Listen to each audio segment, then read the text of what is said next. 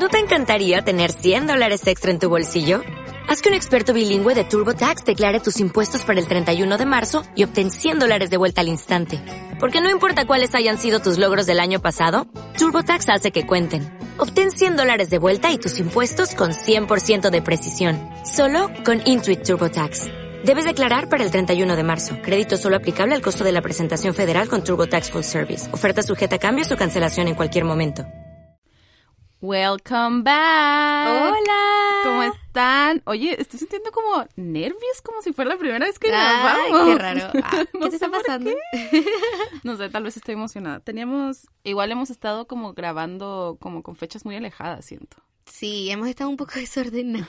Sí, pero nunca dijimos que esto iba a tener un orden tampoco. No, porque justamente a mí al menos yo le he dicho a Luisa, yo me pongo algo muy estructurado y no lo cumplo, así que prefiero que la cosa fluya y Luisa, por mucho que le salgan canas por mi culpa, me acepta mi ritmo espontáneo. No, es igual es, es divertido probar cosas distintas. Y yo, por, ahora que estoy intentando tantas cosas como con la psicóloga y eso, como romper cómo me ha funcionado todo, toda la vida, Ah, igual es interesante ver algo. Y aparte, yo siempre pensé en este proyecto como algo que estamos haciendo por diversión. Entonces, Claro, sí. cuando podemos y sale, ahí Mejor. sí. vamos, vamos haciéndolo. Sí, yo les cuento que yo tuve una semana de tortura, que por primera vez en toda mi carrera pasé de largo, no dormí, porque una maqueta, bueno, si me siguen en mi Instagram, que es Babi Sanoja, eh, se enteraron de toda mi historia de terror con una maqueta que se me rompió cinco horas antes de la entrega, que fue horrible, pero yo igual me lo reí completo, la Ay, a terminé mí- pasando bien igual. Yo vi todo el proceso por WhatsApp. Ay, sí, yo Luisa, mira, ahora lo, mira vi- esto. lo viví y no entendía ni la mitad de las cosas que me explicaba y me mostraba en fotos, pero bueno, fue algo entretenido. Yo mi semana, eh, no me acuerdo. Nah. ya no me acuerdo. Es que hago tantas cosas. Ah. No, eh, he estado trabajando mucho, tengo mucho trabajo, mucho, mucho, mucho trabajo y aparte con mi pololis tomamos la decisión de cambiarnos de departamento. Entonces hemos estado en eso así como siendo adultos. Me encanta, teniendo me encanta. nuestra hoy hoy me cayó el 20 en la mañana así como fuck como que ya tenemos este departamento es nuestro entonces como que vamos a tener que estar cuidando el que estamos arrendando el que estamos rentando y aparte este que nos pertenece entonces como oh my god I'm so Ah, old es como, no, no, no, no, no, Así no como, estoy lista. paren el tren paren Mucha el tren responsabilidad.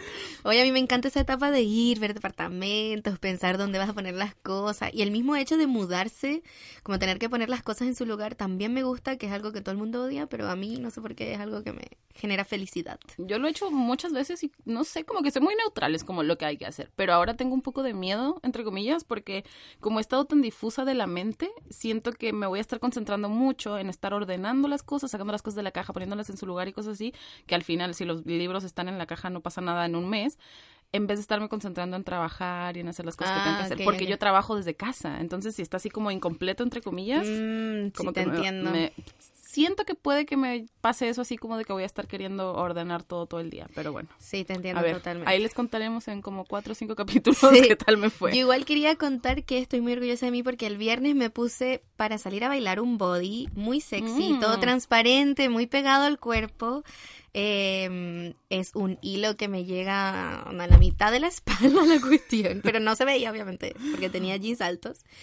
Pero me puse tapapezones. Eh, y me gustó mucho el hecho porque como que al fin me atreví a hacer eso que hace mucho tiempo Sí. quería hacer. Aunque yo estoy segura que me veía en pelota probablemente. Pero ¿cuál es el Em, problema? Por eso no, pero es como que me atreví, lo hice, Sí. así que ese es mi orgullo de la semana. Te miraba súper hot. Me encanta. Es como un, un body como lingerie, así como medio Claro. lencería, Ujú. súper bonito. Yo también he querido usar de esas cosas, eh, pero no encuentro de mi talla. Y las Mm. pocas que encuentro de mi talla son como, siento que son como demasiado lencería.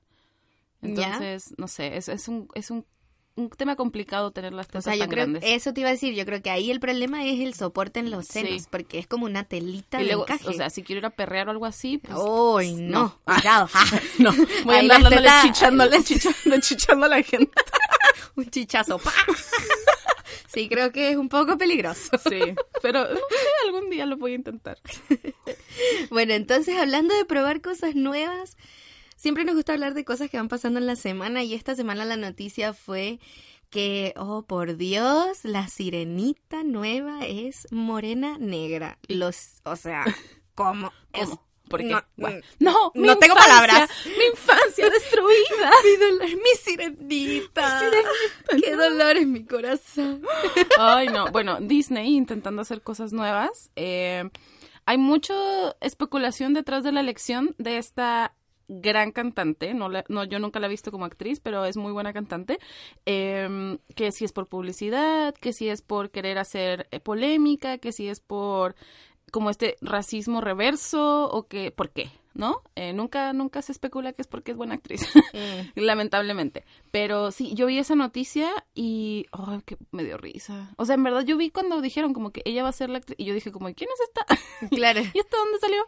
Y X, o sea, o sea, yo no sé, como que sí pensé por un segundo, sí me pasó por un segundo la mente como el pelo rojo. Claro. El pelo rojo fue así como, ya, pero ¿y su pelo? Ah. Pero, bueno, puede que se lo pinten, puede que no. Y en general como que fue así como, a mí me dio, me, ¿ok? Bacán. ¿Quién es? La busqué en Spotify, la escuché, vi que se fue de gira con Beyoncé Jay-Z, bla, bla, bla, junto con su otra compañera cantante. Pero Twitter explotó por como tres días. Estuvo trending topic, Not My Oh. Ariel, Make Ar- Ariel White Again y Mm. pura... Oh, yo no lo vi en Twitter, fíjate. Yo me enteré ayer, justamente, o antes de ayer. Oh, sí, es que tú estás viviendo bajo una Sí, gran- yo estaba viviendo bajo piedra mi de maqueta. Sí. bueno, pero yo me enteré porque una compañera lo dijo y me enojó. Lo que dijo me enojó. Uy, ¿qué dijo, dijo? como porque no, no, no voy a decir, no sé específicamente qué dijo, pero dijo como, hoy vieron que la nueva sirenita es negra, no sé qué. Eh, Y lo dijo como quejándose y para mí fue como, yo no tenía idea, pero Ah. para mí fue como, ¿qué te importa? Como, Sí. ¿qué importa que sea negra? Como, no, no, no, o sea, quéjate de cosas más interesantes, como que de, de eso te vas a quejar. Y claro, y ahí empecé a averiguar y me enteré de esta chica que, por si quieren saber, se llama Halle Bailey. Y claro, es una chica que es... No puedo decir cuál es su raza porque realmente no es algo que haya investigado, pero es una chica que al menos de color de piel es como de mi color de piel un poquito más oscura. Yo creo que es un poco más. Es un poquitito más oscura que yo. Tiene, al menos el peinado que la hemos visto, tiene como las trenzas, los block braids, I think. ¿No son dreadlocks? Dreadlocks. Según, yo los veo como rastas. Puede ser que sean rastas. No sé. Bueno, aquí si la muchacha, al menos las fotos en las que yo he visto, la ponen con ojos claros, como, con, como si tuviese contactos azules. Mm. No sé si sean así o no. Pero bueno, X, da lo mismo. La cosa es que eso mismo, lo que acabo de decir, da lo mismo de qué Sí. color de piel tenga la nueva sirenita. La sirenita blanca de pelo rojo va a existir siempre. Y vas a poder ver sus dos películas y su serie y todas sus canciones Siempre, siempre. sí. Y si te quieres disfrazar de la sirenita Ariel blanca, pelo rojo, lo vas a poder hacer, pero ahora también va a haber una nueva sirenita Sí. que va a poder ser morena, que quizás va a poder tener el pelo rojo. Hay mucha gente que me está diciendo, ay, pero es que no es pelirroja como la original. No has visto la película, Claro. capaz sí se lo pintan rojo, capaz sí lo va a tener rojo y simplemente cambió su color de piel. Yo me acuerdo que hubo un, como un drama similar cuando hicieron una película de superhéroes, que ni me acuerdo cómo se llama, ni me acuerdo qué se trataba, pero una de las, de las protagonistas era una chica morenita con un afro. Y mucha gente decía eso, como el color de pelo, y no, ella es morena, y como que la original no era, o no sé si tan morena o era blanca. Pasó la película, fue blockbuster, ganó mucha plata, mucha gente la vio, la gustó y se les olvidó a todos. Porque al final están. Esto, eso que tú dijiste es súper importante, como que esta es la live action de una película que ya se hizo antes, pero no significa que vaya a ser la misma y la otra va a seguir existiendo. No es como que van a borrar la sirenita Sí, ah, que conocemos así. y, y ahora esta va a ser la única que Claro, haya. Y va a ser la... No, porque la otra ya, ya existe y hay un... Como un grupo de gente que se excusa en esto de que no, pero es que Disney hace los live actions para nosotros los adultos que crecimos con esa sirenita o con esa Blancanieves o con esa eh, Cinderella o con esa eh, Jasmine y la están haciendo ahora para como... ¿Cómo se dice este sentimiento? Como de añoranza, como para revivir lo que sentimos, claro. ¿no? Y es como, bueno, puede ser que sea una estrategia, pero también puede que no. Puede que Disney esté buscando cambiar las cosas para las nuevas generaciones. Y algo que tú compartiste en tus stories de Instagram me pareció súper, súper importante, que es el tema de la representación. Claro, a la final lo que yo puse en mi Instagram fue que en el fondo da lo mismo como la sirenita sea representada, porque no, no, puede- no puedes comparar con Mulan, porque Mulan es una historia que es una chica que es china. Los chinos claramente tienen ciertos rasgos físicos que los representan. Pocahontas es indígena y ciertos rasgos físicos que representan a los indígenas. Entonces, pero la sirenita es un es un, es, es, un personaje ficticio, es algo que hasta el día de hoy, 2020, no sabemos que exista. Sí, es mitología, o sea, tú te lo puedes imaginar en tu cabeza como sea. Como muchas cosas, hay incluso hay películas que hablan de sirenas que las sirenas son feísimas. Como que uno tiene una imagen de que la sirena es súper linda, es bella, es atractiva, pero hay muchas en películas... Harry Potter, ¿no? Son así como sí, horribles que son y malas. horribles y... Entonces, claro, entonces a la final da igual, incluso si la sirenita fuese azul, verde, amarilla, roja, da igual porque al final es como un animal del mar. Mm. Entonces da lo mismo el color que tenga. Y a mí lo que en verdad me genera rabia es que la gente no le, le se queje tanto por este cambio por el color de piel. Como que si te molesta el color de pelo, habla del color de pelo, pero meterte en el color de piel es meterte en una olla de presión así fuerte en el fondo y a mí me causa mucho dolor porque igual lo dije en mi Instagram. Onda, yo de chica no me sentía, y yo no soy negra, yo soy morena, yo de chica no me sentía representada en, en las comiquitas, en los cartoons, en las películas con mis vecinas, por ejemplo, cuando tenía nueve años, quería jugar a las superpoderosas y yo quería ser burbuja porque era la que me gustaba, que era rubia, y no me dejaban y me decían, no, tú tienes que ser bellota porque ella es la que tiene el pelo negro. Mm. Como que la que más se parecía a mí era ella, y bellota es súper pálida además, y con ojos verdes, nada que ver a mí. Entonces, claro, y entonces a la final, que es lo mismo que puse en Instagram, como que es feo que desde tan chica te digan que no puedes ser algo por tu color de piel en el fondo. Claro, y mucha gente a esta edad dice así como que, ah, ya, pero tú sabes que eso no es lo único que existe y no sé qué. No, cuando tú eres niño, cuando tú eres chico y todo lo que ves se reduce a televisión, dibujos, incluso peluches y Barbies. claro, esa es tu realidad. Sí, los muñequitos estos nenucos, los bebés, los Cabbage Patch, eh, todos esos eran blancos cuando nosotras éramos chicas. Todos. Yo recuerdo cuando llegó la primera Cabbage Patch eh, morenita y fue un revuelo porque todos decían que era fea solo porque era morenita. Y hay muchos, muchos estudios en internet y muchos como experimentos sociales donde ponen a niños chicos de, no sé, siete para abajo, ocho para abajo, y les ponen dos muñecos y le dicen, ya, ¿cuál es bonito? Este, ¿por qué? Porque tiene los ojos azules. Este, este, porque es blanco. Este, porque es rubio. Entonces, eh, el que Disney esté haciendo este esfuerzo o este trabajo, o tal vez ni siquiera fue un esfuerzo, simplemente ella es buena para el papel. Claro, eso, como que le quitan, le quitan su... El crédito de su trabajo. exacto, a la final como que la reducen a su color de piel, solamente. ni siquiera le han, le han, dado la oportunidad, como que ve la película, si es mala actriz, si es esto, lo otro, ok, critícala, pero que no sea un tema de color de piel o de físico, es como que dale la oportunidad de ella de mostrar su talento, por algo Disney la escogió. Sí, yo creo que eso ya no va a pasar, yo sí siento que lamentablemente esta película ya va a estar manchada a tener malas críticas simplemente por la actriz, pero, o sea, por el color de piel de la actriz, perdón. Eh, pero sí, o sea, creo que, que es súper importante que que se vean más en los medios otros tipos de piel, otros tipos de pelo también es súper interesante, como este, este peinado que tiene ella, que no sé si lo va a mantener o no, pero es un peinado que, por ejemplo, yo pensaba que solo se hacía con cabello más corto, que no sabía que se hacía tan grueso, entonces ahora que la vi ella fue como, ah, mira, como que esto se puede hacer, como no sé, siento que la gente se cierra demasiado al mundo que conoce y le tiene mucho miedo a las cosas distintas. Y es súper feo pensar que un humano con un color de piel más oscuro es considerado algo distinto, mm. como algo extraño, algo ajeno a. Ella es ajena a pertenecer a una película de Disney. Como que, no sé, la otra vez yo estaba leyendo que en Twitter, cuando estaba todo este revuelo, que Disneyland, o sea, Disney, perdón, tuvo estuvo 70 años haciendo princesas blancas, todas las princesas que conocemos.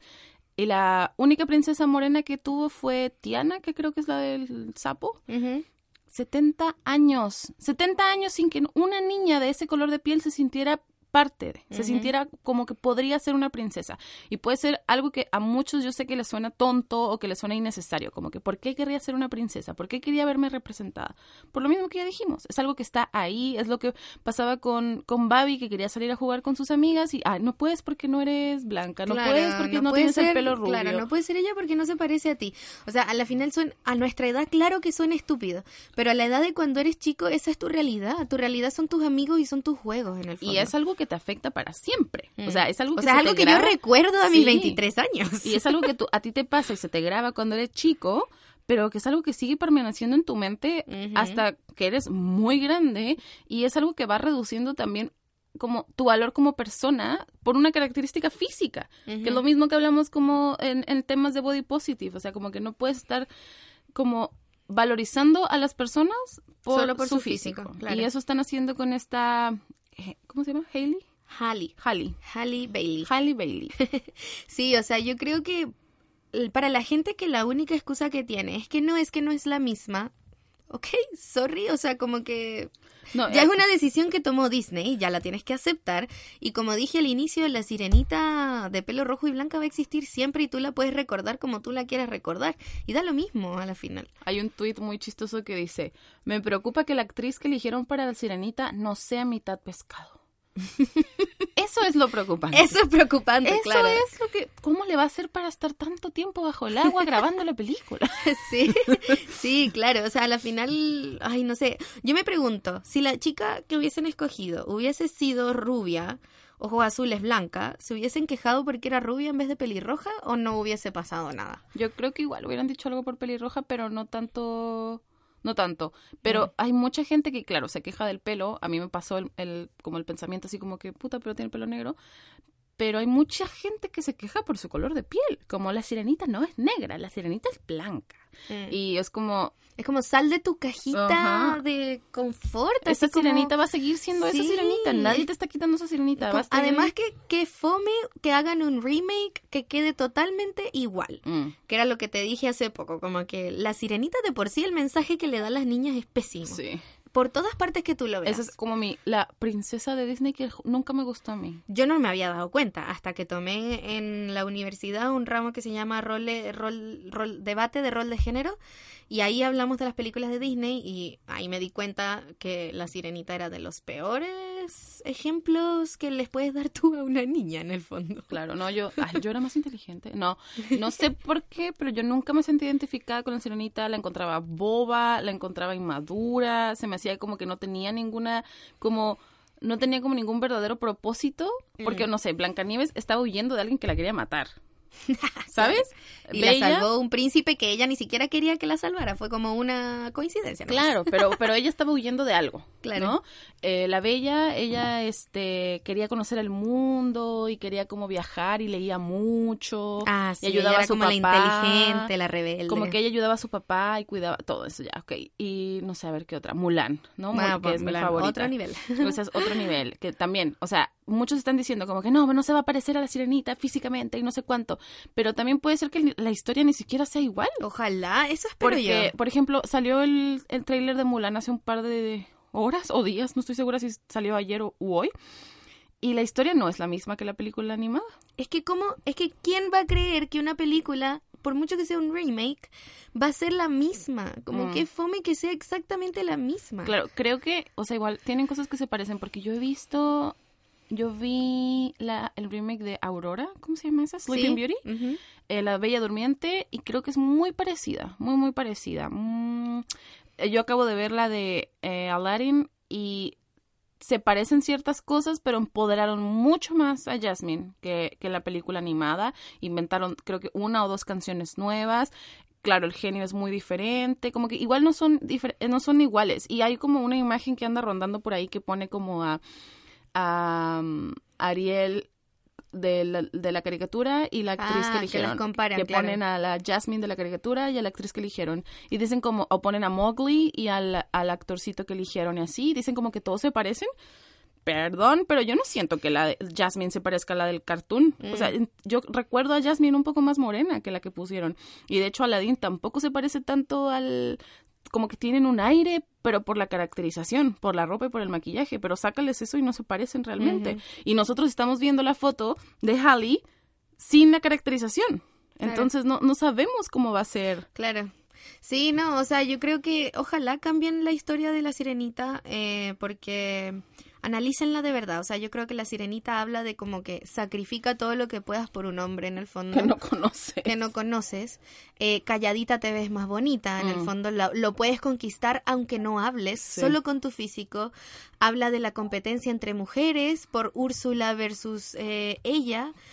Mi papá me decía como, pero ¿cómo vas a hablar tan mal de la sirenita? Si yo recuerdo a la sirenita como esta chica rebelde y no sé qué, y es como... Era rebelde, pero no Pero tenía era- un propósito. Claro, era como que rebelde de porque sí Ay, solamente, perdón, porque sí. ella quería algo nuevo y quería explorar el mundo exterior y, y punto, como que no...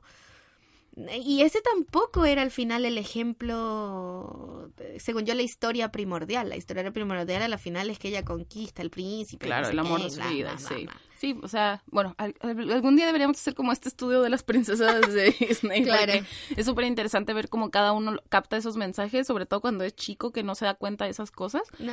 Pero sí, o sea, es- se empezó a notar mucho en el mundo, eh, tanto en Latinoamérica, que eso me sorprendió demasiado, como en Estados Unidos, este racismo internalizado. Y la gente diciendo como, no soy racista, Sí, a mí me llegaron todas las muchos mensajes culturas, así. pero A mí me llegaron muchos como- mensajes. Eso es... Oye, Babi, yo no soy racista, yo no me considero racista, pero es que no es la misma de antes.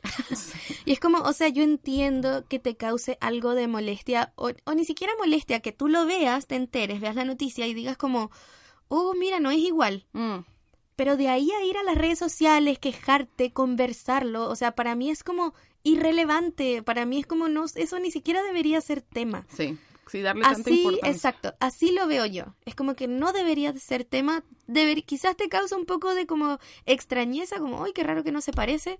Pero hasta ahí, como que hasta ahí solamente, no hacer un hashtag, no hacer un movimiento, no hacer, eh, o sea, ni siquiera quejarse por las redes sociales, o sea, me parece... Estoy segura que hasta muy hay, irrelevante. hasta hay como una junta de firmas en change.org para que quiten a la pobre Cambien a actriz. la Ariel. Sí, es súper feo, es súper feo ver eso porque al final eh, yo vi varios amigos compartiendo y debatiendo de eso y fue como, fuck, como que ahora sé que eres un racista y, y como, ¿cómo voy a poder seguir siendo tu amigo? No, no me di el tiempo de, de discutir ni debatir con nadie, pero vi un par de amigas que tienen hijas Mm. hijas y que eh, decían eso así como no en verdad sí es muy raro porque no se parecen nada y, y la sirenita es blanca y no sé cuánto y y no sé es un tema súper pasa es que complicado para porque mí- la gente no sabe medir perdón la gente no sabe medir cómo es que esos comentarios son racistas y si alguien Mm, más sí. chico o alguien con,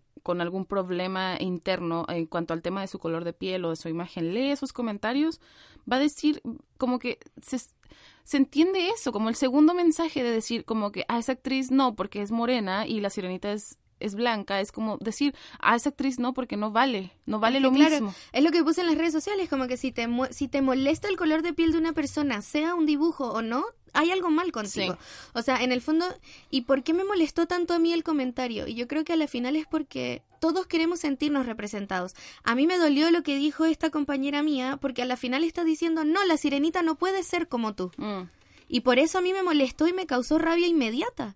Porque es como estás rechazando a una chica por el color de piel que es una chica que se parece a mí. Y es como, y yo lo veo como algo positivo porque es como, pucha, mira, se va a parecer a mí. sí, por y a la final a ella le duele porque ella es blanca y la sirenita no, se No va a parecer a ella. Sí. Entonces, a la final es lo mismo para ambos lados. Y es como, ¿por qué no darle esta oportunidad a muchísimas chicas morenas, negras, que al fin se van a sentir representadas? Como que, ¿por qué no aprovechar este momento? Y, y con el tema de si es racismo o no es racismo, a la final yo esto lo he pensado mucho.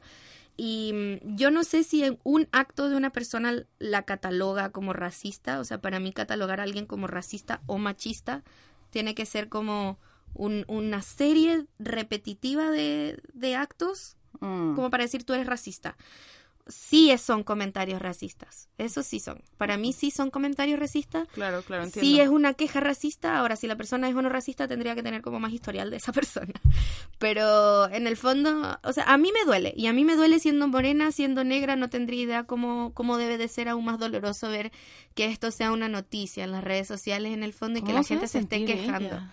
Ella sobre todo, le están arruinando un poco su, Su esta gran logro, oportunidad, sí. claro, sin haberle dado, sin haberle dado todavía siquiera la oportunidad de hacerlo. Y de verdad que en este sentido yo aplaudo a Disney de que les haya dado lo mismo, que les haya dado lo mismo y hayan podido ver más allá de su color de piel, más allá de su pelo, más allá de su color de ojos y haber dicho, ¿sabes qué? Yo a ella la voy a escoger por su talento, yo a ella la voy a escoger por su gran voz, a ella la voy a escoger por esto.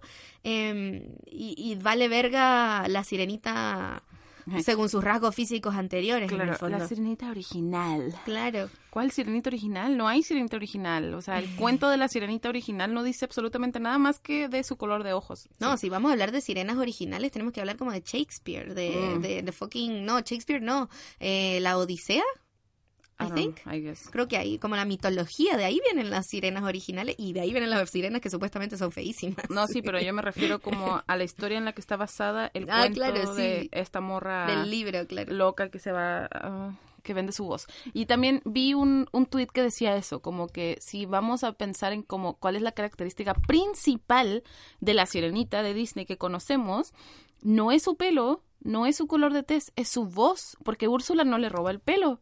No le roba el cuerpo, le roba la voz. Entonces, lo más importante de esta sirenita tiene que ser la voz. Y bueno, ella es cantante. Entonces, vamos a ver ahí, vamos a tener que esperar hasta cuándo saldrá esta película. Yo creo como en 3, 4 años. O bueno, quién sabe si ya la tenían haciendo de antes. Y ver cuál es, cuál es el resultado. Al final yo siento muy feo, porque sí siento que le, han- le cagaron el proyecto a la, a la chica y sea cual sea su performance, sea cual sea la producción, si no tiene el pelo rojo, ya, mala, mala la película, mala. Y si no se ve más o menos blanquita, mala la película. A Entonces, mí igual me llegó como que Babi, pero la sirenita igual representaba pelirrojas, me dijeron. Como que igual representaba pelirrojas y en aquel entonces las pelirrojas eran súper mal vistas por esto y esto y lo otro.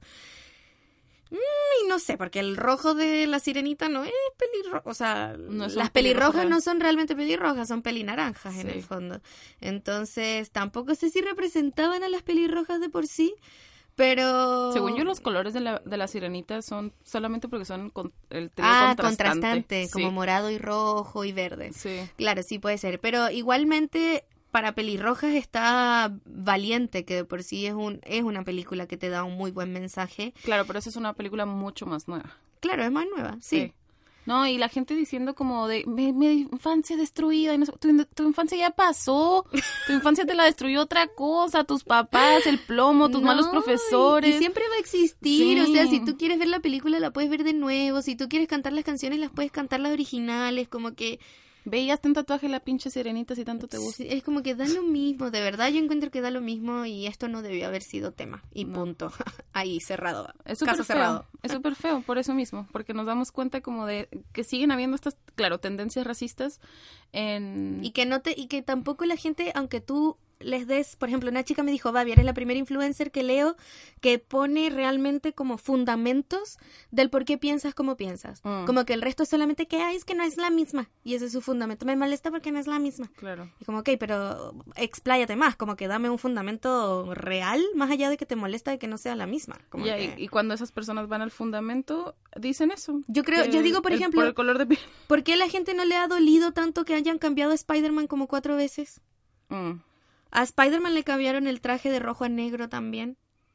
O sea, hay, mu hay muchos otros casos que han cambiado personajes, que le han cambiado cierta cosa y nadie se anda quejando. Claro, no había pensado en eso, es cierto. Porque, o sea, estos personajes, todos los superhéroes, algunos superhéroes, Batman creo que también lo han cambiado varias veces. No sé, yo no soy muy de Eh, superhéroes, pero sé que Spider-Man hay como cuatro ya. Sí, Batman también. Y claro, siempre que sale el nuevo actor, o sí o no, siempre se quejan, siempre hay como una expectativa, pero es verdad, como que estas historias son sacadas de cómics, que en el dibujo se han de ver de una forma, y en el live action, por así decirlo, se ven de otra forma, y los han cambiado hasta varias veces. Entonces, claro, tal vez, no sé, en 40, 50 años vemos que hay más de una live action de La Sirenita y de Aurora y Claro. de todas. Em, a mí mi hermano me contó que él, la que no sé quién le dijo que, que las películas, las audiciones como de novelas como de Shakespeare ¿Mm? tendrían que ser eh, como blind, como a ciegas. Mm. que cuando hacían audiciones para, no sé si era en algo específico, tiene que ser como una regla en general para todos, eh, tienen que ser a ciegas, como que tiene que ser basado en el talento de la persona y por lo tanto las personas que están haciendo el casting no las ven. Y que él ha visto como, como Romeos negros, blancos, Ah, claro. de todo tipo. Sí, porque- yo he visto, yo he visto, bueno, en, en Romeo y Julieta el mejor amigo de Romeo se llama Mercutio, que es mi personaje favorito, y yo he visto Mercutios mujeres. Oh, que en la obra, en la obra original es hombre. Es hombre. Entonces, entonces, get over it. y no me quejé, no me quejé de nada. Me gustó, me seguía sabiendo las líneas, me dio lo mismo, si tuviera pene o no.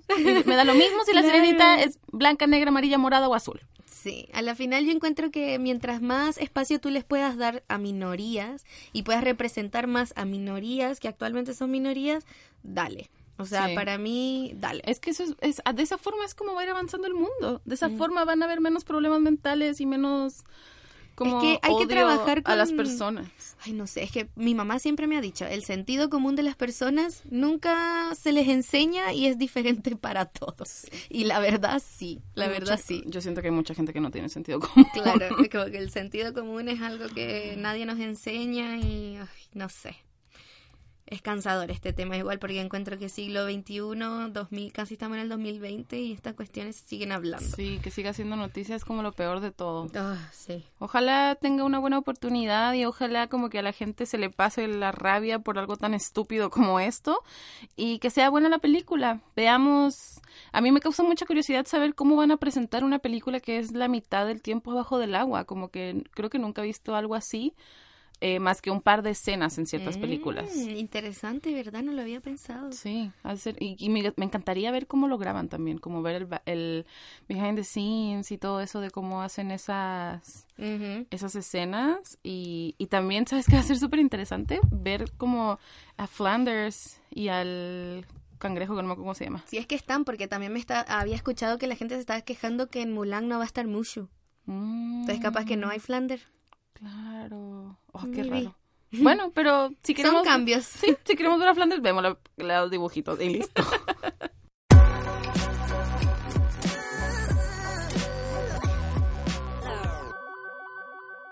Y antes de continuar, tenemos un mensaje muy importante que dejarles, que es que vayan a seguirnos a nuestras redes sociales, a nuestro Instagram, que es conrollos.sinfiltros. Y a nuestro Twitter que es CRSF-podcast. Síganos ya. Y ahora vamos a conocer su opinión y sus experiencias con la pregunta de la semana, que fue, ¿has considerado o has tenido una relación con alguien de otra cultura? ¿Qué les gustó y qué les fue más difícil? Tenemos primero acá a Belén Pérez que dice, no, pero me gustaría, en eso estoy. Vamos, ánimo. Buscando chiquillos de otras partes. Bueno, Pau Mata nos cuenta que está pololeando con un alemán y vive en Nueva Zelanda. Oh, del otro lado del mundo. Y ella nos escucha desde Nueva Zelanda. Gracias. y dice, nos encontramos acá y todo va bien, aunque a veces sí chocan las culturas. Él es muy cuadrado a veces, pero ha sido todo muy lindo. Oh, bueno, yo soy muy cuadrada a veces y soy mexicana, así que no sé si sea, no sé si sea por la cultura. Y luego tenemos acá a eh, Cristina que dice, yo actualmente mantengo una relación con un francés. Uy. Mm, bonjour. Ah, nada que ver. No sé nada de francés. Baguette.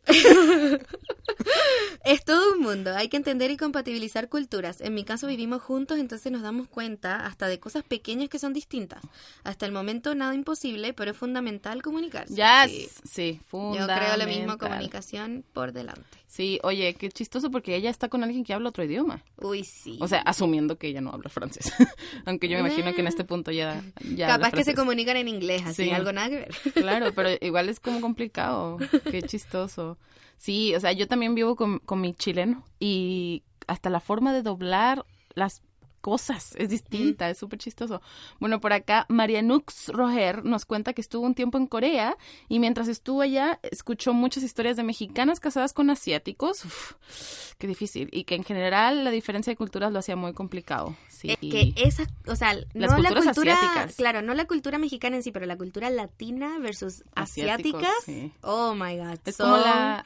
¿Cómo se llama? la Claudia Piachik Sí, que ella está con un... con un chico de Corea del Sur. Claro, ha de ser súper como... Sí, es Fuerte. muy impact- Y ella lo habla, sí. incluso el, el tema de la comida, el tema de los papás, que son muchos más como tradicionales. Los modales también, imagínate. Uy, la cantidad de modales. La tremenda cagada que te aventas la primera cena con la familia. Sí, es como que entras a la casa y se te olvidó sacarte los zapatos. Sí. Ya fle- flechada por siempre a que no, No, puedes y entrar. creo que también pasa como con la ropa, por ejemplo. Yo creo que allá se visten diferente a como nos vestimos nosotros. Sí, claro. Entonces, bueno, Qué tema, qué tema. Síganos contando si tienen más historias, que nos encanta leer eso. Sí. Y les dejamos la pregunta abierta para la próxima semana. La nueva pregunta es entonces, para ti, ¿qué es un influencer y qué cosas debe de cumplir para eh, ser considerado por ti un influencer?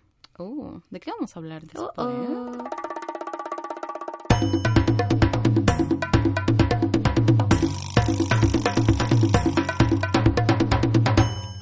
Bueno, adivina qué me llegó hoy por mensaje por una seguidora mía. Ay, no sé, qué difícil. Oh, oh, ¿qué será? ¿Qué será? ¿Qué será? Bueno, una seguidora mía me mandó una noticia de Tele 13 de su Instagram que dice que van a empezar a cobrarle impuestos a los influencers. Oh my God. Oh my no, God, ¿cómo se atreven? Me voy de Chile.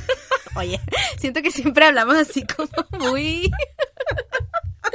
Ay, my God. Ya, pero bueno, eh, amiga, esta noticia igual es un poco antigua, esto ya lo sabíamos desde el año Sí, pasado. lo, está, lo conversábamos hace rato ya. Esto, ya que lo esto se sabíamos. venía. Sí, ya, ya, ya había salido como esto de que quería hacer el sí, que es el Servicio de Impuestos Internos, eh, pero ahora ya comenzaron como a, a indagar, a investigar a, a influencers como específicos y ya como que explicaron de qué se trata esto que están haciendo y también explicaron a quiénes se les va a Empezar a cobrar. empezar a cobrar o empezar a investigar más que Mm. nada. Porque el sí declaró, y lo leo, eh, el sí no parte necesariamente de la base de que estas personas, o sea, los influencers, estén evadiendo impuestos. Partamos por ahí.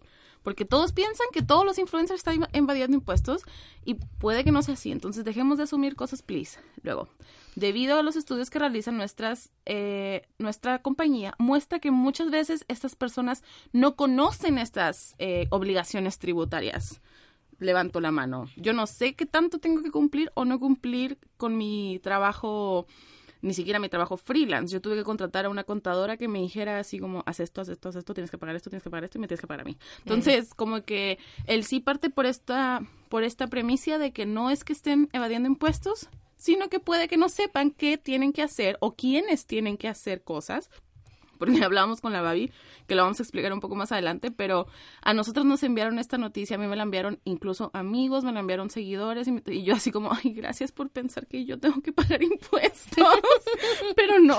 Gracias por creer que tengo que pagar impuestos como los 100, las personas de 100 mil seguidores claro. que están investigando. Gracias por pensar que estoy al nivel de Kel Calderón, que es la que Mm. sale en la foto de la Sí, noticia. o de Carol Lucero. así. Ok, thanks for comparing me. I'm not. Ya, y después él sí dijo, eh, se indagarán a 69 influencers, el número que eligieron, Mm. que tienen más de 100 mil seguidores. Nos salvamos, amiga. Yes. Yes. No pagamos impuestos. No pagamos impuestos. La primera etapa del plan es apuntar a se apunta a analizar y conocer cómo opera el negocio, cómo evoluciona el mercado y cómo se adecúan los anuncios al contexto. Entonces, esto es algo que va lento, es algo que Sí. el sí, el Servicio de Impuestos Internos va a comenzar a aprender cómo es que funciona todo esto y yo, por mi parte, lo encuentro maravilloso. Sí, sabes que todo el mundo me está diciendo a mí por las redes sociales como, ay, pero quieren sacarles más plata y Mm. qué terrible, como que, que no sé qué, y yo como, pero es un trabajo, Sí. es un ingreso Es y, que por eso me parece maravilloso. y además que la gente tiene que dejar de pensar del influencer, tienen que pensar quién nos está pagando, nos están pagando grandes empresas, a la final son impuestos que ellos también están evadiendo al momento de cuando nos pagan, cuando si es que nos pagan Si es que ah, nos pagan. si es que nos pagan y por ejemplo no hay una boleta electrónica de por medio no sé qué son plata que al final ellos se ahorran Sí. también más allá de mí es ellos Claro, sí, o sea, lo que dices tú es, es como fundamental y es por lo cual yo apoyaba o sigo apoyando en verdad este, este movimiento que quiere hacer el sí,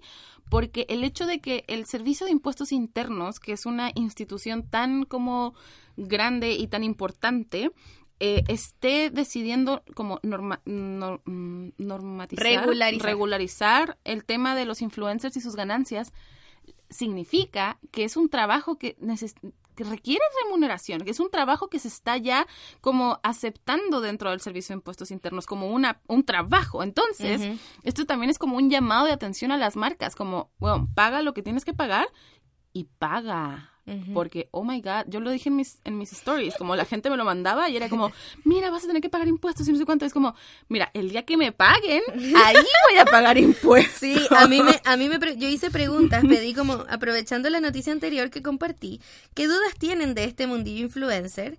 Y muchas me preguntaron como, ¿Instagram les paga? ¿O cómo hacen para que les paguen? Y es como, bueno, primero aclaremos algo. Nosotras, según lo que tengo entendido, las marcas no nos categorizan como influencers. ¿A nosotras? A nosotras. Nos categorizan como microinfluencers. Nosotras somos un nivel más abajito de los influencers porque tenemos muchos menos seguidores.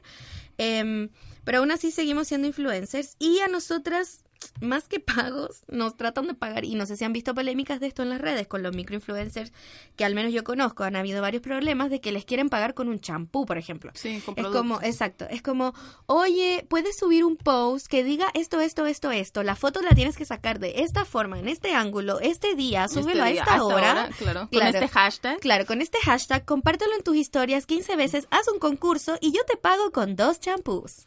No, a veces te llegan, a mí me han llegado varias propuestas así como buenas, entre comillas, de te pago con 100 mil pesos de productos. como, ¿qué voy a hacer con pinches 100 mil pesos de champús o de jabones o de maquillaje o lo que sea? Como que dame la mitad pero en dinero para que yo pueda pagarle en él y pueda seguir teniendo luz en mi casa. Claro, y a la final ahí se dan cuenta, no lo vean del punto de vista del influencer, véanlo del punto de vista del, eh, de la empresa. Claro. La empresa, obviamente, ese champú al que y además porque nos los van a pagar a nivel mercado. Ese champú, ponte tú, sale 5 lucas. Pero para ellos, ¿qué les cuesta ese champú? Lucas, menos. Sí, demás. Entonces, a la final, la cantidad de dinero que ellos se ahorran es enorme, sobre todo con el canje. Y siendo que la gente tampoco ve el trabajo que hay de ser influencer. Yo no tengo 15 mil seguidores de ayer para hoy. O sea, es un trabajo de, que lleva mucho tiempo. Y aunque los tuvieras de ayer para hoy, no significa que, que tu trabajo valga un champú. Como, bueno, hay algo que es que es súper interesante que también me gustó ver. Eh, muchos de los comentarios que están en estas noticias eh, están como molestos porque el sistema de impuestos internos está prestando la atención a estos influencers en vez de estar prestando la atención a las grandes empresas que invaden impuestos, como lo que dices tú. Entonces, como que como que intentan desviar la atención de las cosas, ah, de todos los impuestos que ha evadido el presidente y la casa no sé dónde y el hijo y el primo y el sobrino pero ahora nos quieren sacar nuestra platica nosotros que no ganamos nada. De por sí no nos pagan. De por sí no nos pagan. Y me da mucha risa, porque los seguidores a mí me han llegado a preguntar y me han llegado a decir y me han, me han llegado hasta a pedir plata, sí. Me han llegado oh a de pedir dinero porque tú que eres influencer y ganas mucho dinero, ¿me puedes dar dinero para comprarme este maquillaje que quiero? Y es como, amiga, ¿cómo? Como, siento que los seguidores, algunos, no todos obviamente, pero la, la mayoría, asumen que uno por tener muchos seguidores o por tener un número más o menos grande, ya hace mucha plata. Mm, es como dos dólares por seguidor. Claro, y lamento romperles la burbuja de y, que romper mi sueño, pero no, no, no es así. Mira, de verdad, sí, ser influencer tiene muchos beneficios, tiene muchas cosas bacanes, que uno se puede dar muchos gustos, pero a nivel de plata, al menos a nuestro nivel, no sé los otros niveles, porque no he estado ahí, no conozco a nadie en esos niveles, no es la mm, o sea yo no soy Kylie Jenner. Mm. o sea no. yo no vivo de eso para nada ni cagando. No. yo menos me muero de hambre. No no podría no podría vivir de eso no podría pagar una rienda entera no podría comprarme comida no podría nada. Nada sí es que incluso nosotras a veces tenemos que darle una cachetada en el fondo a, a, las empresas y decirles como, oye, lo que me estás pidiendo es trabajo. Y yo no como con maquillaje y mi trabajo no es remunerado con champú, ni con botellas, ni con esto, ni con lo otro. O sea, no, es trabajo. Si tú me estás... Y, y, mira, por ejemplo, acá me preguntaron eh, que cuál es como, cómo, cómo sabemos cuánto cobrar eh, o más o menos cuánto es lo que, lo que se gana. Y al final eso es un problema que existe en nuestra comunidad, al menos en nuestra comunidad microinfluencer, que no somos una comunidad muy cerrada y en realidad no tenemos, deberíamos unirnos y tener un rango de precios más o menos iguales. Claro. Porque la mayoría tenemos más o menos la misma cantidad de seguidores, pero no pasa. Entonces, ¿qué pasa? Que puede que a mí llegue la marca de Luisa, X, la marca de suéter de Luisa, y me dice, Babi, sabes que quiero hacer este post y te voy a enviar siete suéteres. Y yo le digo, oye, sabes que en verdad yo prefiero que me pagues. Pero después Luisa contacta a Juanita y Juanita le dice, ah, sí, yo te acepto los siete Exacto. suéteres. Esa es como la, lo que yo llamo la prostitución del trabajo, porque también pasa en, to- pasa en todas las áreas, pasa en mi área de, Mm. de web también, como, Ah, ya. oye, eh, hazme un sitio web, sí, claro, cuesta tanto. Ay, pero Juanito me lo cobra Ah, a la mitad. claro. Bueno, hazlo con Juanito entonces. Yo no voy a bajar mi precio, porque hay gente que, eh, que hace eso que dices tú, que acepta cualquier cosa, acepta Cualquier cualquier, cosa. regalo, acepta cualquier tipo de canje y... Bueno, hay otro tema, que la gente cree que el canje es maravilloso, cree que uno vive del canje y cree que todo es canje. Y hay una gran diferencia en hacer un canje, porque un canje es una un intercambio consciente que tú haces con una marca. Yo voy, por decir una marca, yo voy y le digo, ya una marca que no está aquí en Chile, Eh, yo voy y le digo a Maybelline, whatever. Mira, Maybelline, quiero hacer un especial de rímels. Tú me mandas todos los rímels que tienes en tu, en tu marca y aparte me mandas dos de cada uno para hacer un sorteo y yo te voy a publicar esto, esto y esto. Por rímel y por solo productos, sin cobrar. Eso es un canje planeado, eso es un canje. Pero cuando yo llego a mi casa y hay una caja de Maybelline con las máscaras que yo ni las pedí, ni me avisaron, o me avisaron ya que las habían enviado, ni me preguntaron si yo las quería, eso no es un canje. Es un regalo. Eso es simple, yo no le digo regalo, eso es simplemente un, una muestra de producto que la marca envía para ver quién pega y la publica, para ver quién le hace la pega gratis. Entonces hay una gran diferencia que yo quiero que de verdad entiendan, que el canje es algo que uno hace planeado, es algo que uno hace consciente, es algo que uno hace porque quiere o lo necesita. Tal vez la marca se te acerca a ti y te dice, mira, tengo esta idea, ¿qué te parece? Y tu negocio, ¿sabes qué? Si me gusta, me parece bien, este producto igual lo necesito, lo quiero, me gusta, me gustaría probarlo.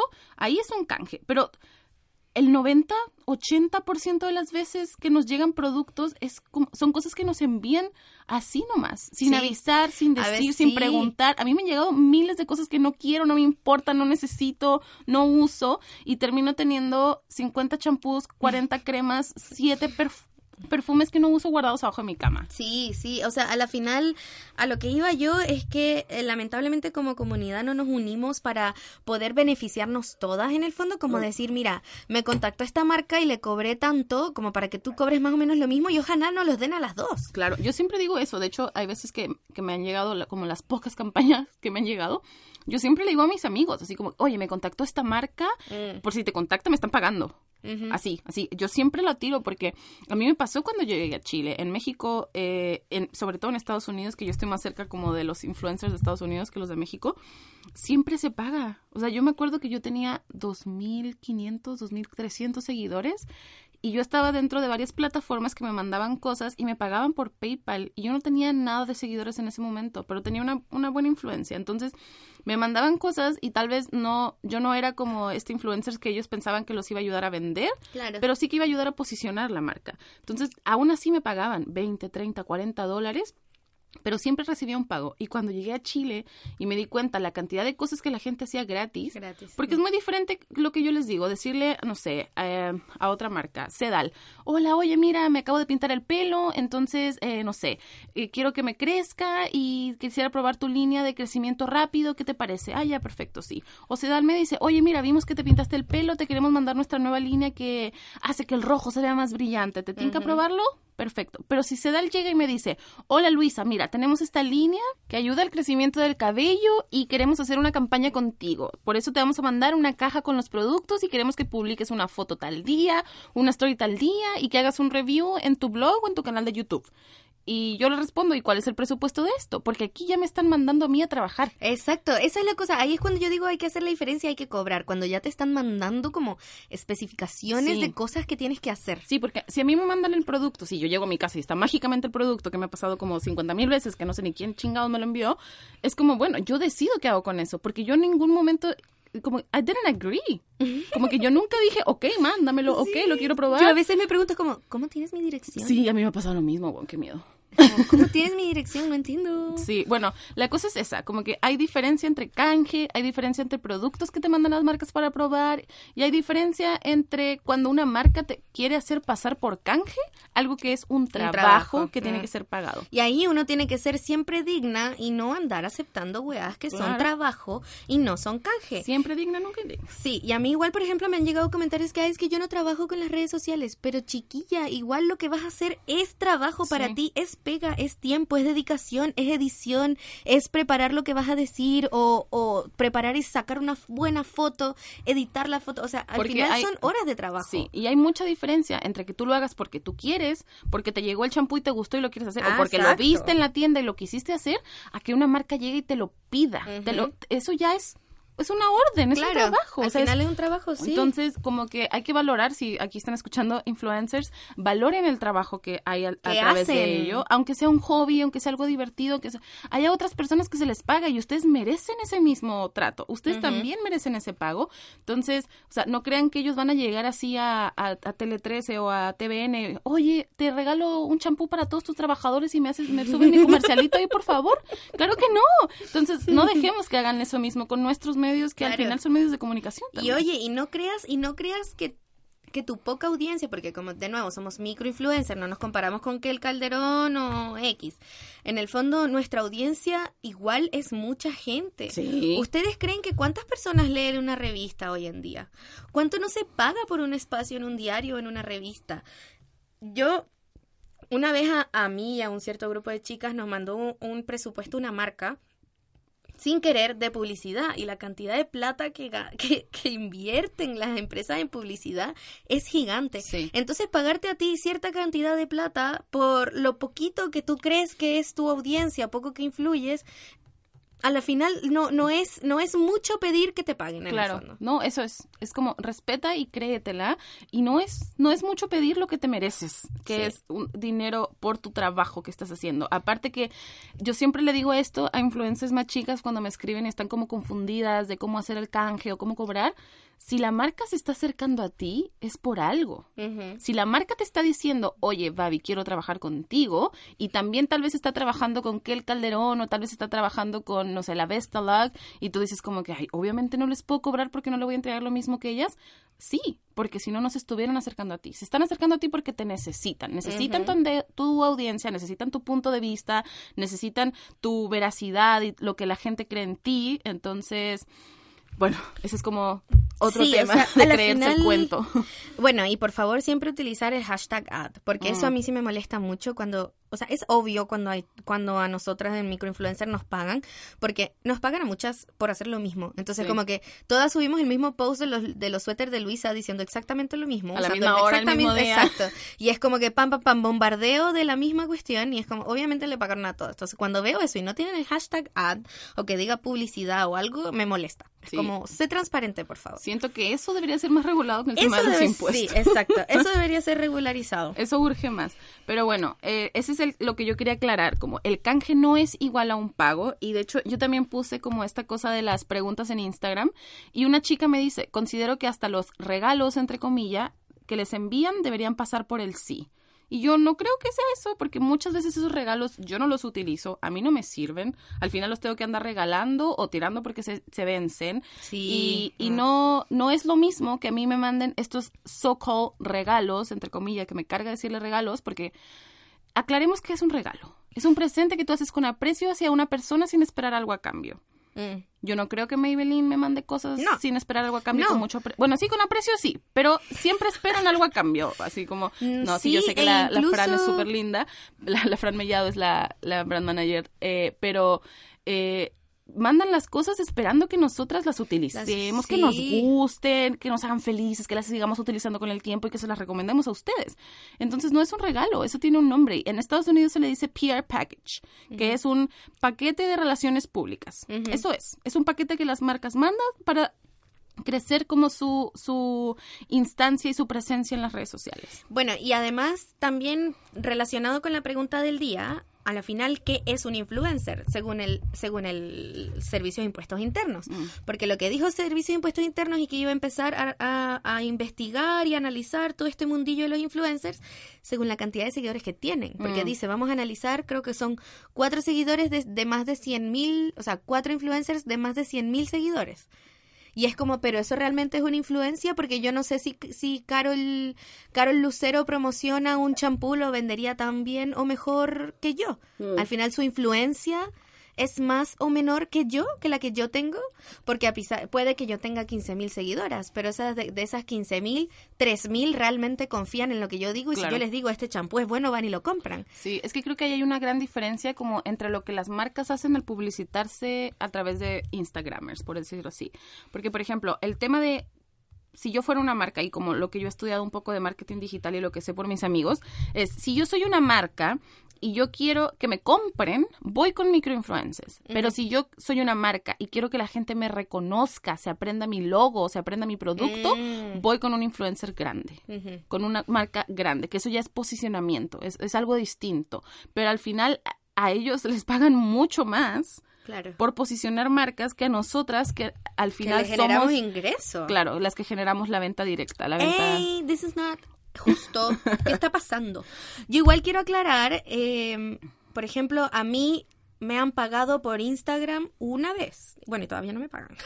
Todavía no nos pagan. Todavía no nos pagan. Paulina, por favor, pasa esa factura. Oye, no hiciste tu papeleo anoche. No hicieron el papeleo desde el mes pasado.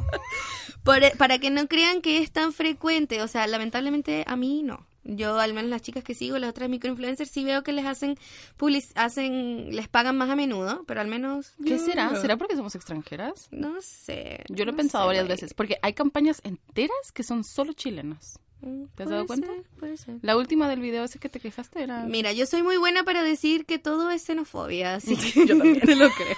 Pero en verdad no tengo idea por qué será. No, yo, bueno, yo sí, este año sí he tenido un poco más de, de campañas, por así decirlo. Eh, el año pasado, sí, creo que este año he tenido más que el año pasado. Y bueno, yo genero otras ganancias que son los talleres.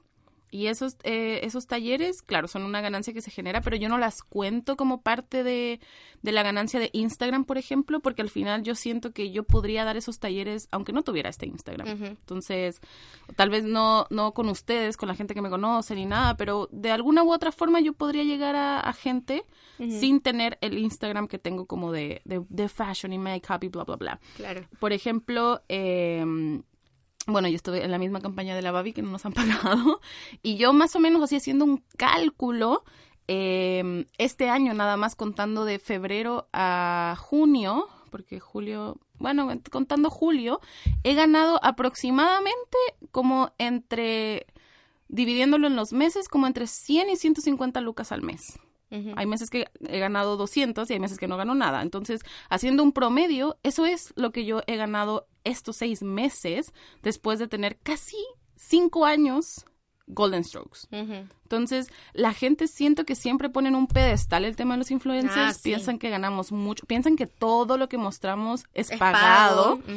O que todo lo que mostramos es canje, o que todo lo que, lo que tenemos nos llega, o que tenemos mucha plata por esto que hacemos. Y yo invierto muchísimo, muchísimo de mi tiempo en mi Instagram porque me gusta, porque me parece divertido, porque me, me gusta crear, me gusta hacer cosas distintas.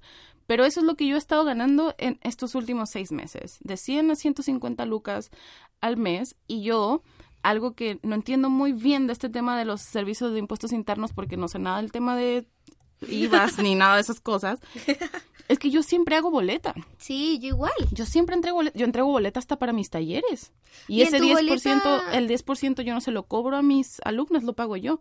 Pero ¿y esa en la boleta qué tienes como de rubro Eh, tuyo? Puse como algo de marketing digital. O sea, en el mío viene fotografía de eventos y profesional, viene desarrollo Web. informático, no, no dice desarrollo web, dice como algo de informático, viene diseño gráfico y no sé cuánto, y al- hace poco le puse el otro, porque las mandaba así nomás y me di cuenta, le puse algo así como ventas y marketing digital y le puse el de tallerista. Mm. Yo le puse, el mío creo que dice como algo de publicidad. Mm. Publicidad, no sé qué. Ha de ser eso mismo porque eh, aparte el sí tiene las categorías bien raras y son como sí, tres. Son malísimas, sí. Pero sí, o sea, yo, yo entrego estas boletas siempre a las empresas, de hecho las empresas siempre me las piden. Sí, también. Incluso he llegado a trabajar, no por el Instagram, sino por el blog escrito, con marcas de España que me piden que les haga como una, una factura más o menos y la hago en un Word y ellos me mandan como un número de guía y yo les tengo que mandar mi número de cédula y se hace toda la legalidad. Y en general esos impuestos, claro, los pagan las empresas, no yo. Y Sí, esos no son los impuestos que se, de- que, se, le- que se- puta, que se hace la devolución en marzo acá en Chile. Y cuando yo hago mis talleres, que yo ah, doy boleta, comencé a dar boleta después de que puse eso de tallerista y que fui a una asesoría, bla, bla, bla. eh, esos impuestos los pago yo y los tengo que pagar yo antes de cada 12, que por cierto, qué bueno que me acordé. Pero sí, o sea, se, se hace un manejo se hace una entrega de un papel eh, eh, legalizado del trabajo que se está haciendo y se paga ese impuesto que, que es el 10% que yo me imagino que con estos influencers tan grandes que generan ganancias más grandes porque por ejemplo el EMOL en su en su nota de esta noticia que puso sobre el, lo de servicios e impuestos eh, dijo que aproximadamente 300 mil cobra un influencer por subir una story aludiendo a una marca. Que me digan qué marca paga eso, por favor. Que me lo manden. que alguien me explique. ¿A quién le pagan eso? Está- está- estamos cobrando muy Lo poco, que pasa amiga. es que creo que ese es el problema de este mundillo y no solamente aquí en Chile, en Estados Unidos también. El problema es que no hay valores fijos Mm. de nada, o sea, no hay forma de medirlo. De por sí lo que la gente gana en YouTube no hay forma de medirlo. Todos ganan cosas distintas, entonces el problema es eso, es como 300 mil, pero ¿a quién? Mm. cuántas personas lo siguen, cuántas, o sea, cómo se, yo creo que ese es el problema de este mundo, que es un misterio el cómo determinar cuánto cobrar. Como que debería de haber, no sé si eso lo tiene que determinar el Servicio de Impuestos Internos o quién mierda, pero alguien debería de decir como, No sé, no sé, porque siento que eso pasa en todas las áreas. O sea, cuando yo voy a un Ah. trabajo, no, no, yo creo que no. cuando yo voy a un trabajo de, de diseñadora web, eh, bueno, igual hay un rango. Es que hay, siempre hay un rango. O sea, los gerentes generales de las empresas en general van a ganar un rango de más o menos lo mismo. Los eh, X, gerentes, lo, lo que sea. Hablo de gerentes porque es el mundillo que conozco por mi mamá. Pero también hay- Pero- hay- depende de la empresa, depende de la Sí, experiencia. pero igual no cambia tanto. Igual hay un rango, porque de por sí lo mínimo que puedes ganar son el sueldo mínimo. Ah, y de ahí claro. para arriba hay un rango. Yo en ni el siquiera mundo llego al, sueldo mínimo con el, El- en el mundo influencer no hay un mínimo, en el mundo de YouTube no hay no hay rango de nada, o sea, Mm. es absolutamente incierto cuánto las personas ganan por las redes sociales. Bueno, con la Babi revisamos nuestros usuarios en unas plataformas que te dan como esta calculadora de cuánto cobra el influencer. y encontramos una que se llama Marketing Hub. Marketing con K y con G, como se escribe normalmente. Y Hub es H-U y V, V de burro.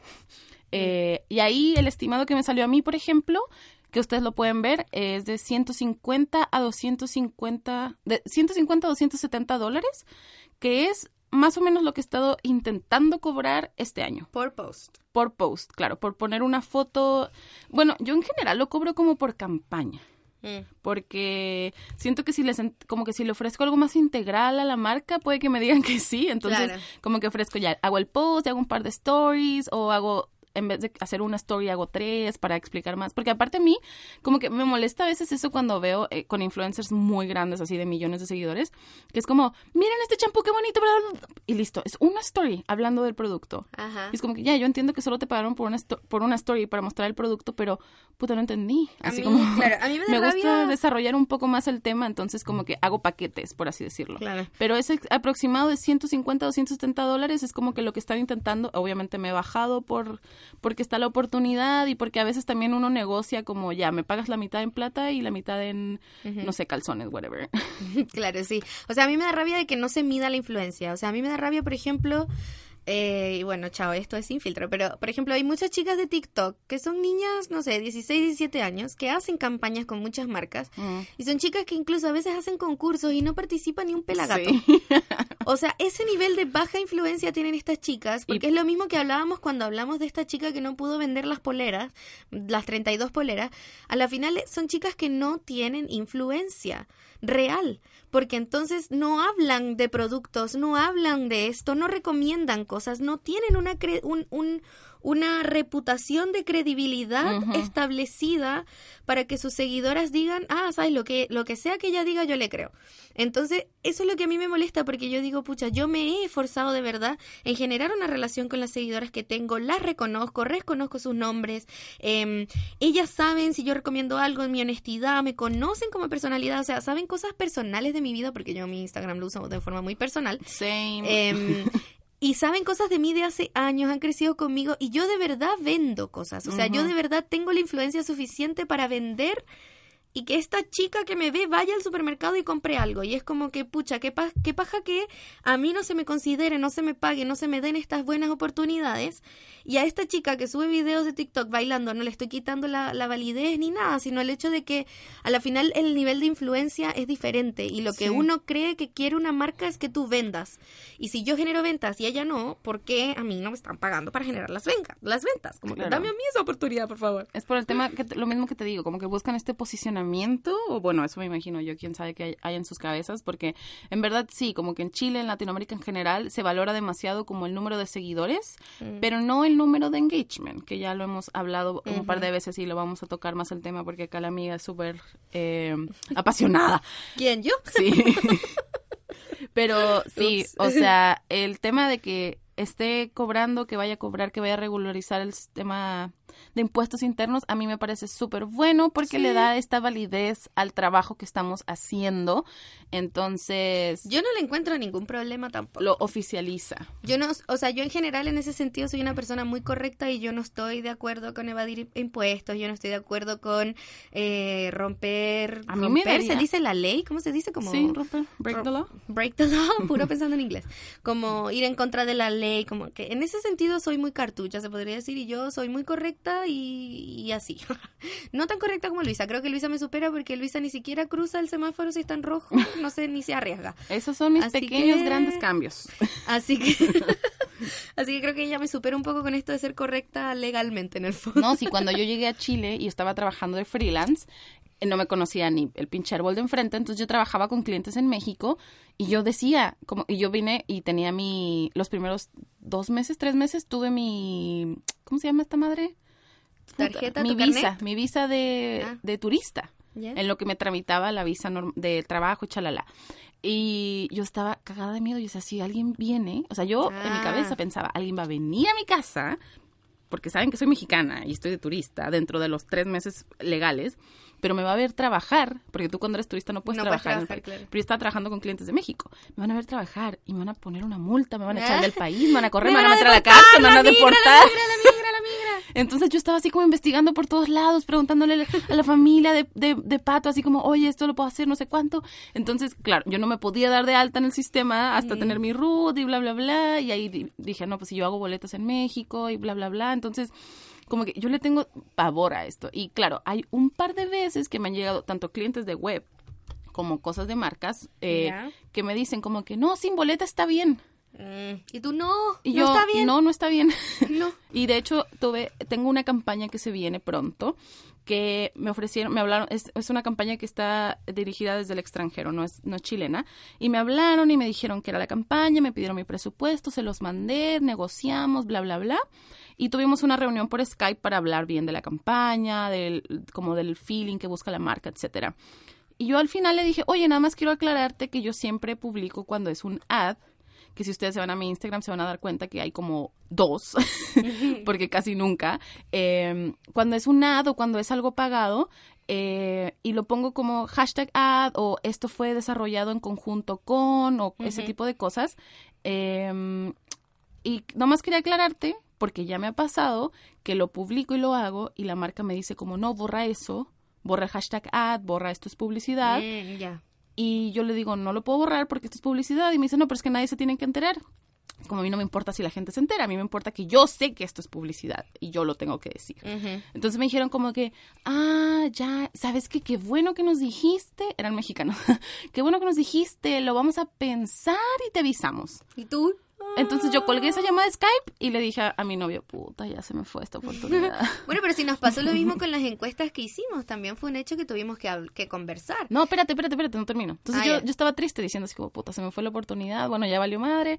Dije, ¿qué hago? Les digo así como, porque uno necesita dinero para vivir. Entonces, claro. Yo así como que le digo, que no sé qué, lo pongo ahí, lo pongo escondido, ¿cómo le hago? Coche su madre, en verdad nadie va a saber. Dije, no. Y Pato me dijo, no, esos son tus valores y así es como tú trabajas. O sea, tus valores como de, de moral, de ética. Y yo dije, ya, no, sí. Y le volví a mandar el mail y le mandé como un- unos ejemplos de cosas que yo he hecho donde pongo específico que es AD y bla, bla, bla. Si ustedes no los leen, no es mi problema. Eso está ahí puesto. La información está ahí. Las letras chiquitas se tienen que leer. Y ya pasaron como cuatro días y me dijeron, ¿sabes qué? Lo hablamos y de hecho al gerente le gustó tu idea y todas las personas que van a hacer la campaña van a hacer lo mismo. Ya, Y yo así como buenísima. bacán, sí. Aunque de regreso me negociaron otra cosa, me querían bajar el precio y yo así como, no, no, no, no. Pero sí, lo mismo nos pasó con una con esta campaña Claro, que con hicimos la con la Babi. campaña, a la final tuvimos que negociarlo porque además esta marca quería que, que ni siquiera se supiese que ellos eran los que estaban detrás de la encuesta. Claro. Porque creían que, que se supiese que, que era pago, que se supiese que venía, que era una iniciativa de una empresa, pensaban que iba a afectar el resultado. Sí. Entonces, a la final tuvimos que nego- no negociar, sino plantearles una idea de cómo podíamos hacer de que, de que eso, de que nuestras seguidoras supiesen que era algo pago, de que era algo En conjunto con una marca. con una marca, claro, no afectara. Entonces lo que hicimos realmente fue que pusimos la encuesta primero y al final aclaramos esto fue una iniciativa de esta marca y esto fue una publicidad en el fondo. Claro. Y así los resultados no se veían tan alterados, pero igual fue algo que tuvimos que eh, negociar y, y- y hablar antes. En el Y como pelearlo un poquito, Claro. por así decirlo. Sí, Mm. porque yo tenía asumido que iba a decir así como que, Claro. ay, hola, estamos haciendo esto con esta marca, miren qué bacán, como que nos están llegando estas oportunidades y tienen estas dudas, ayúdanos a responder, bla, bla, bla. Claro, al final no fue algo como que era, no es algo que todavía es como obvio que vas a hacer. Sí. Hay que, hay que de verdad conversarlo y ponerlo en la mesa en el fondo cuando uno está negociando con la Pero marca. aclarar que es publicidad es mucho más tabú, por así decirlo, que pagar impuestos. Entonces, como que ahí hay un pequeño problema que no estamos viendo.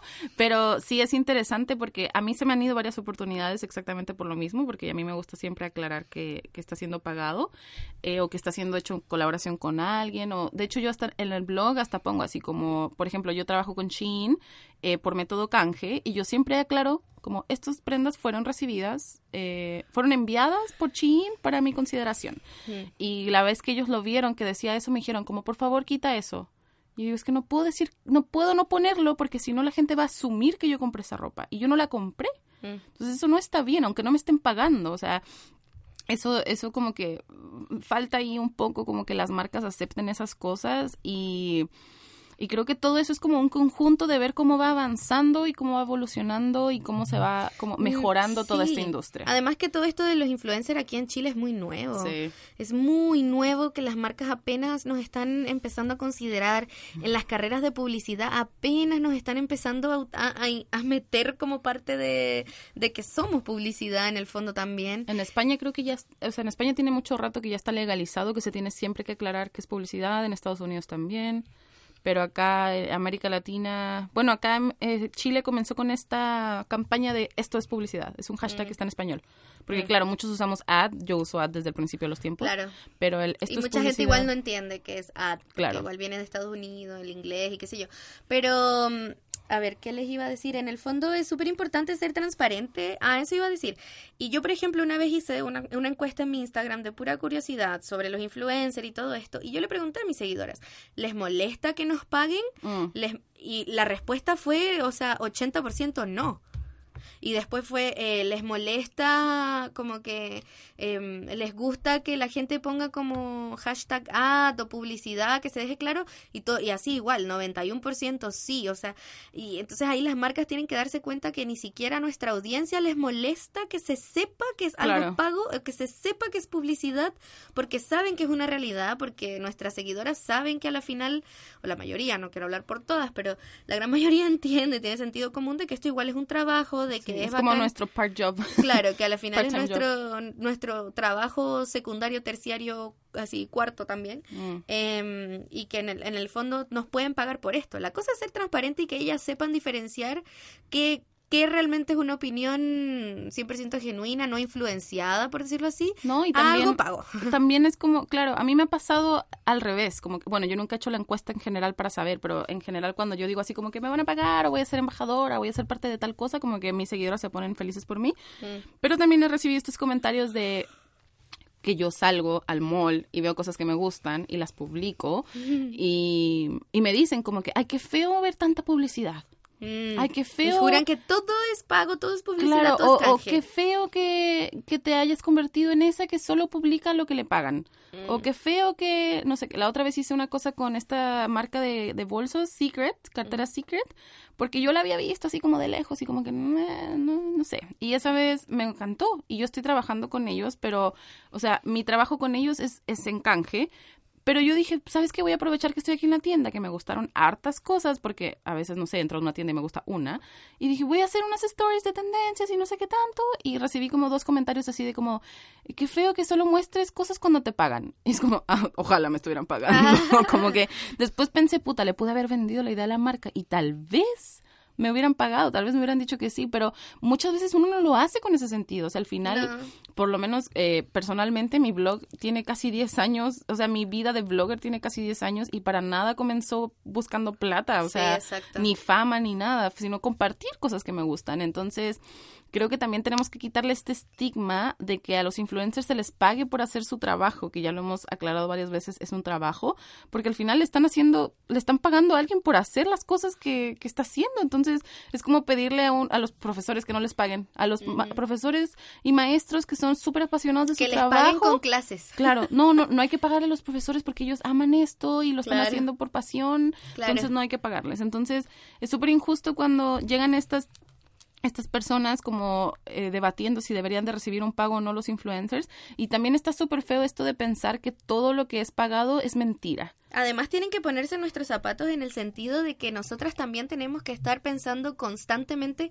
en crear contenido sí. nuevo, en qué vamos a subir, en qué podemos aportar, en qué podemos ayudar, en Sí. qué cosa nueva estamos probando y aprovechar de compartirlo. Entonces, eso también es parte de, es como, pucha, quiero subir algo nuevo, que puedo subir, ah, bueno, estoy en el mall, quizás puedo subir las cosas que veo que me gustan Sí, y sí, así sí. las chicas se interesan. Como que no siempre tiene que ver con, con plata, no siempre tiene que ver con una publicidad de una marca en específico, sino de que nos gusta crear contenido, nos gusta compartir datos y queremos que nuestras seguidoras estén también constantemente en contacto con nosotras, participando, viendo contenido nuevo, viendo cosas interesantes, actuales, y tenemos que nosotras idearnos esas, esas, ese contenido que ustedes creen que es súper natural y súper como como eh, no sé Espontáneo. espontáneo y no muchas veces tiene que ser planeado y tiene tiene un montón de trabajo detrás que no se ve en el Sí, fondo. sí, o sea, yo hago contenido diario. Yo tengo mi, mi esta cosa de que pongo en las stories todos los días algo diferente, pero es un trabajo súper cansado igual. Y, y obviamente me gustaría recibir un pago por ello. Y obviamente yo también busco oportunidades por eso. Y no significa que vaya a ser una mentira. O sea, Claro. no, no, nosotras como a este nivel, siempre que promocionamos algo que nos hayan pagado, siempre se prueba, siempre se busca información, se investiga, se usa y siempre se intenta hablar con la verdad. Y, y cuando se, cuando una marca se acerca como a hacer más posicionamiento web, es posicionamiento digital, es como este tema de, de poner un comercial en la tele con Mm. un modelo. O sea, te están diciendo lo que quieren que escuches. Claro. Y en nuestro nivel, con las microinfluencers o con las influencers eh, medianas, es un tema de, de escuchar nuestra opinión. Entonces, también quitarle como eso, eso malo, entre comillas, que se le pone alrededor de que reciban pago o de que las cosas sean con pagos y al final es algo que, que uno le gusta, algo que uno usaría igual o algo que uno probaría igual y uno está siendo honesto al, al momento de usarlo. Claro, y a la final ahí tiene que ver con, con a quienes ustedes siguen y qué tanto les creen o no les creen, porque también tienen, hay mucho de, de moral o valor Mm. o ética detrás, porque depende también, yo eh, le he dicho muchas veces que no a marcas que no me gustan, Sí, le he dicho igual. muchas veces que no a chicas que tienen emprendimientos y le digo, oye, sabes que en verdad, por ejemplo, hace unos días una chica me dijo, Babi, te hago un alisado de queratina gratis. Ay, a mí también me habló la misma. Ah, y yo le dije como, oye, sabes, en verdad, justo ahora estoy tratando de recuperar mi rulo, así que no, no me sirve. Entonces yo tampoco acepto todo porque sí. Exacto. Y cuando me paguen también, o sea, si, si a mí me llega a contactar, no sé, fucking... em, eh, algún, no sé, lavado de ropa, es como, pucha, yo soy una mantenida y me lavan la ropa, yo no lavo ropa, nunca hablo de lavar ropa, no voy a aceptar que alguien me diga como, promociona esta canción de lavado de ropa, porque no me, no, no, ni yo lo usaría, entonces, como, Yo ¿cómo sí, lo voy a ah. promocionar? Yo sí, mándenmelo. Ah, mándenme, ya justo se me está acabando. No, de hecho hay una aplicación que se llama Mr. Jeff que hace eso, muy chistoso porque me salió en publicidad. No, sí, o sea, también es eso súper cierto que dice Babi, como eh, la, la, el tema de los canjes y el tema de ah, como que todo lo que hacemos y todo lo que nos llega es, yo también, y yo siento súper feo cuando se me acercan eh, a emprendedoras, así como que mira, tengo estos estuches, tengo estos osos de peluche, tengo estos muñecos, tengo estas eh, bufandas de lana, y me lo mandan con toda su emoción. Aparte, para mí es un honor mucho más grande recibir algo de un, Claro, del empre- de un emprendedor. que, que, que el producto lleva como sudor y sangre. Y yo les digo, ¿sabes qué? La verdad no, porque no lo utilizo, porque no es de mi estilo o porque no, no quiero que tú gastes un producto en mí eh, que va a estar guardado. Y al final eso para mí va a ser una mentira, porque muchas me dicen como que, no, no importa, como que yo solo quiero que tú lo, lo promociones para que la gente lo vea. Yo digo, ya, pero eso es una mentira. Porque no es algo que yo usaría, yo no puedo usar algo que yo usaría. Exacto. Y eso también yo le respondo muchísimas veces a las marcas cuando mandan sus comunicados de, hola, mira, salió este nuevo eh, eh, labial o este nuevo perfume y te mandamos la información por si la quieres compartir con tus seguidores. Yo siempre le respondo lo mismo, hola, muchas gracias, mi blog es un espacio personal donde comparto todo a base de mi experiencia y el, eh, mi experiencia en servicios o productos. Sí. Si tienen productos para intercambio o presupuesto, podemos hacer un acuerdo. Yo incluso le he dicho que no a eventos. Ah, Hubo sí. un evento de, no me acuerdo qué marca, que eran de productos de blanqueamiento de la piel, así. Y yo con eso no estoy en nada de acuerdo. Sí, las dos no fuimos. Sean manchas, sea lo que sea, el, el hecho de promocionar un producto que sea blanqueamiento de la piel para mí es súper tóxico. Mm. Es distinto decir como producto para manchas, producto Claro, claro, para claro. esto, pero blanqueamiento de la piel para mí, eso yo siendo morena, siendo, conociendo un poco más de, de, de estos temas como racismo, etcétera, no me siento cómoda yendo a un evento y diciendo, ay, mira estos productos de cremas de blanqueamiento de la piel. Como, no. Y yo, Sí. y les he dicho a las marcas, oye, sabes que en verdad yo no estoy de acuerdo con los productos de blanqueamiento de piel, así que prefiero saltarme este evento, pero Nivea. Felizmente, voy al próximo. Sí, sí, lo mismo pasa también, nos ha pasado varias veces con productos de para la mujer, de antiestrías, Ah, anti sí, celulitis, celulitis, sí. reafirmante, bla, bla, bla. Lo siento. Sí, o sea, de verdad, piensen mejor, piensen mejor sobre nosotros y no hablo solo de la Babi de mí, sino de muchas de nuestras colegas, porque yo sé que hablo de la boca de muchas de ellas, que nadie, o sea, son... Yo de verdad, de todas las que conozco acá, nadie se vende a las marcas, Mm. nadie publica solo porque sí, todas tienen una pasión distinta y todas hacen las cosas abajo, bajo su gusto y bajo su criterio, que, que incluye tener ese respeto por lo que uno mismo hace y por lo que uno mismo cree. Entonces, Y mantener tu, tu, tu credibilidad, credibilidad, en el sí. fondo. Al final eso es súper Tu importante. reputación. Y también puede que a veces, no sé, si hace cinco años no me gustaba algo y ahora me gusta, ustedes van a vivir ese proceso conmigo y va, va a ser como este, esta evolución. Pero no sé, a veces siento que la gente se cierra mucho como a todo este hate que hay alrededor de los influencers y a mí me, o sea, me lastima un poco el- en el sentido de que no se valora lo que uno está haciendo. Pero ahora imagínense, el Servicio de Impuestos Internos lo está viendo como un trabajo, está viendo que hay ganancias suficientes como para regularizarlo. Entonces, Tómenos allá en vamos, serio. allá vamos. Páguenos más. Páguenos más. Bueno, yo quiero cerrar esto con la quote de la semana, ah, que ya la estamos instalando, no sé si se han dado cuenta. Pero la verdadera influencia se trata de aprovechar la autenticidad. Así que hay que trabajar en ello.